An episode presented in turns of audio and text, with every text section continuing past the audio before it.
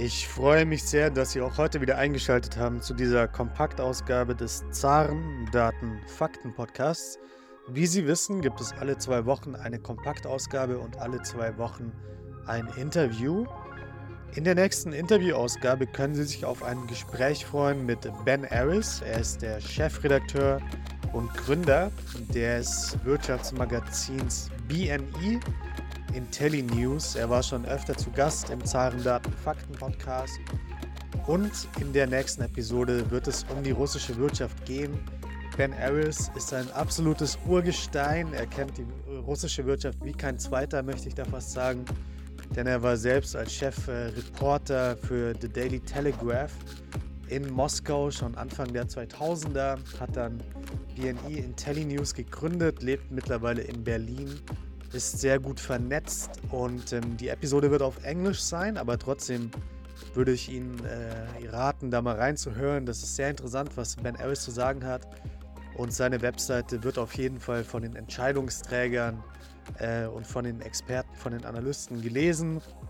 Dort finden Sie nicht nur Informationen zur russischen Wirtschaft, sondern generell zu ganz Osteuropa und auch zu Zentralasien, auch zu anderen Wirtschaftszonen auf der Welt äh, finden Sie da absolute Top-News. Das also zur nächsten Episode. Heute soll es aber um die Rangliste des amerikanischen Wirtschaftsmagazins gehen, Forbes. Und zwar die russische Ausgabe des ähm, amerikanischen Wirtschaftsmagazins Forbes bringt jedes Jahr eine Rangliste heraus der ausländischen Unternehmen in Russland, welche den größten Umsatz im letzten Jahr gemacht haben. Wir gehen einmal rein in die Bewertungsmethodik dieser Forbes-Rangliste. Dort steht geschrieben, Zitat, die Liste umfasst Unternehmen, die sich zum 20. September 2023 zu mehr als 50 Prozent im Besitz ausländischer ähm, Personen befinden. Und es äh, bezieht sich auf den Gesamtumsatz des Jahres 2023. 2022. Banken, Versicherungen, Leasing, Investment und andere Finanzunternehmen sind in diesem Ranking nicht eingeschlossen.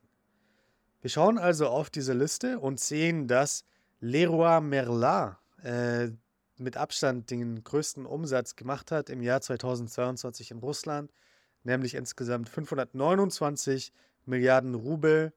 Das kann man relativ einfach umrechnen beim jetzigen Rubel stand, nämlich ein Dollar sind quasi 100 Rubel, deswegen 529 Milliarden Rubel durch 100, das sind ungefähr 5,3 Milliarden Euro Umsatz, die die Franzosen von Leroy Merlin 2022 in Russland gemacht haben. Leroy Merlin ist ein französischer Heimwerker und Gartenfachhandel und hat seinen Umsatz in Russland im letzten Jahr um 16 Prozent gesteigert gegenüber 2021.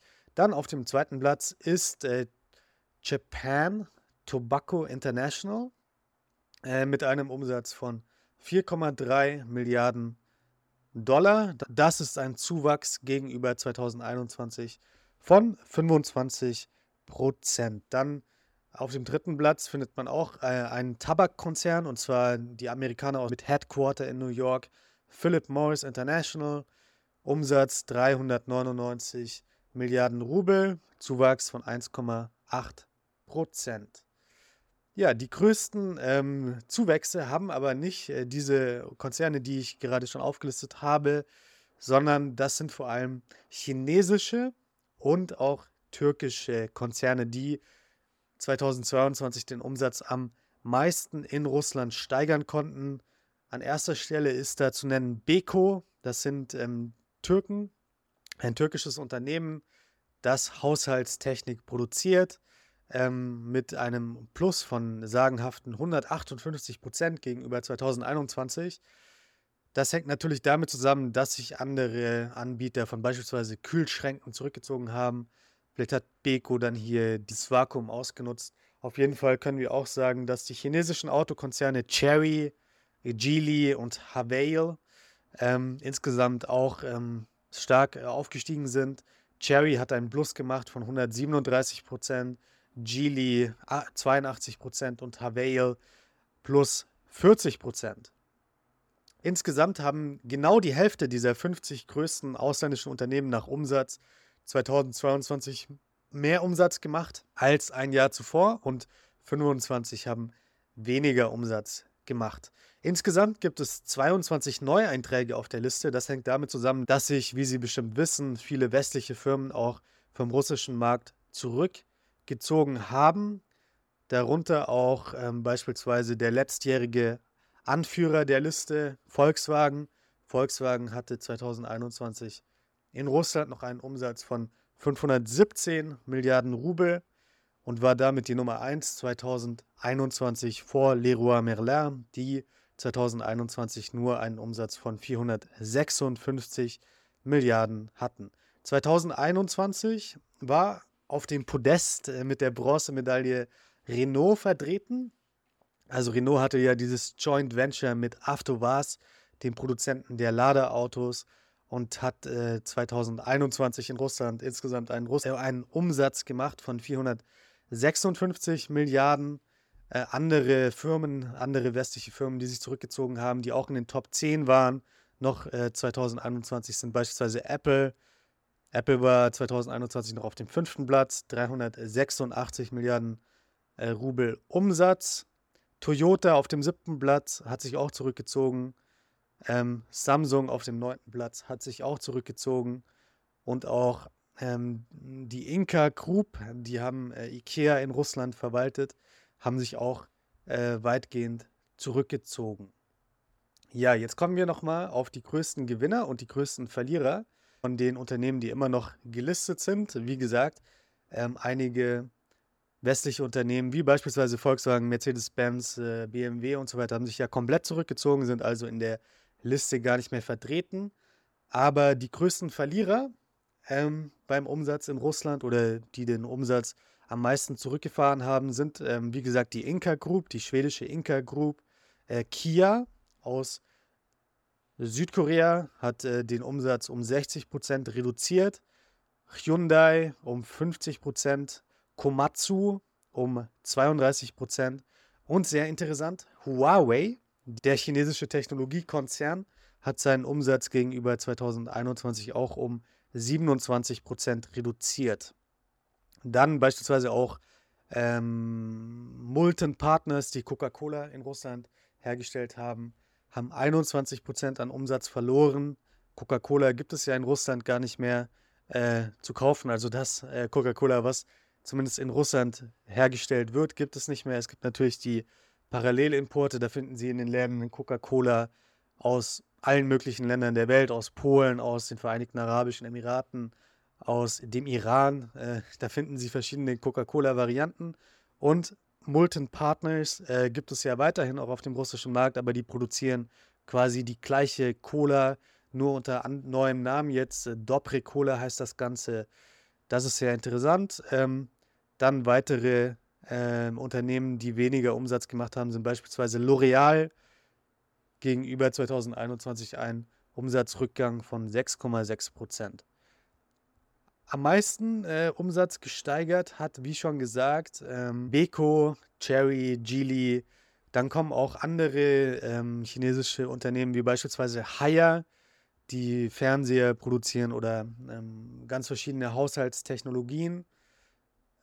Die sind auch stark gestiegen, haben den Umsatz insgesamt um fast 70 Prozent gesteigert. In der Liste der 50 ausländischen äh, Unternehmen mit dem größten Umsatz in Russland sind die Amerikaner immer noch führend. Sie haben insgesamt acht Unternehmen platziert in dieser Liste. Philip Morris International auf Platz 3 habe ich schon erwähnt, aber auch interessant PepsiCo ist auf Platz 4 der Liste und obwohl ähm, das Kultgetränk Pepsi in Russland gar nicht mehr produziert wird, hat PepsiCo in Russland seinen Umsatz 2022 um 13 Prozent gesteigert auf fast 3 Milliarden Euro. Insgesamt kann, können wir sagen, dass 2021 der Umsatz ähm, der Chinesen noch nicht groß genug war, um viele Firmen in dieser Liste zu platzieren. Es gab nur ein Unternehmen damals, Huawei, Mittlerweile sind es sechs Unternehmen, also fünf neue Unternehmen in der Liste. Die Türkei, Frankreich und Deutschland stellen jeweils fünf Firmen in dieser Liste der 50 größten ausländischen ähm, Unternehmen in Russland und erstmals waren auch Thailand mit CP Foods vertreten, Kasachstan war vertreten mit Polymetall International und Belarus mit den Autobauern von Belas. Ja, das ist sehr interessant. Diese Forbes-Liste wird jedes Jahr veröffentlicht. Wir behalten das Ganze im Auge. Auch im nächsten Jahr ähm, gibt es dann neue Daten für quasi dieses Jahr. Also diese Daten hängen immer ein Jahr hinterher. Eine sehr interessante Liste, die uns zeigt, dass ähm, die Chinesen und auch die Türken hier ähm, viel, viel wettgemacht haben, was quasi der Westen äh, hinterlassen hat. Aber immer noch kommen die meisten ausländischen Unternehmen mit dem größten Umsatz in Russland aus sogenannten unfreundlichen Ländern, wie sie ja von Russland klassifiziert werden, also aus westlichen Ländern. Und die Amerikaner stellen mit insgesamt acht Firmen die meisten der 50 ausländischen Großkonzernen mit dem größten Umsatz in Russland. Das ist höchst interessant. Wir beobachten die Situation weiter. Schalten Sie beim nächsten Mal wieder ein in den Zarendaten Fakten Podcast, wenn es ein Interview gibt auf Englisch nächste Woche mit Ben Aris, dem Chefredakteur von BNE IntelliNews. Das wird sehr interessant. Ich freue mich darauf. Bis dahin haben Sie noch eine produktive Woche.